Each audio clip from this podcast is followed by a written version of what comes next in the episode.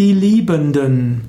Die Liebenden ist einer der großen Arkana im Tarot. Die Liebenden ist eine der Trumpfkarten im Tarot. Die Liebenden werden meist dargestellt als junge Frau und als junger Mann. Die beiden sind Seite an Seite, manchmal sogar nackt. Die Liebenden werden manchmal auch als Adam und Eva im Garten Eden beschrieben und dort gibt es den Baum des Lebens. Manchmal sieht man auch die Liebenden zusammen mit Cupido bzw. Amor mit seinen Liebespfeilen. Die Karte Die Liebenden repräsentiert Beziehungen und verschiedene Möglichkeiten.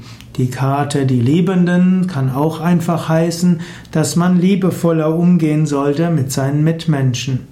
Die Liebenden entspricht der Zahl 6, Liebenden sind im Tierkreiszeichen Zwillinge zugeordnet und die Zahl 6, die Liebenden, wird auch mit Luft, Merkur und dem Buchstaben Zayin in Verbindung gebracht.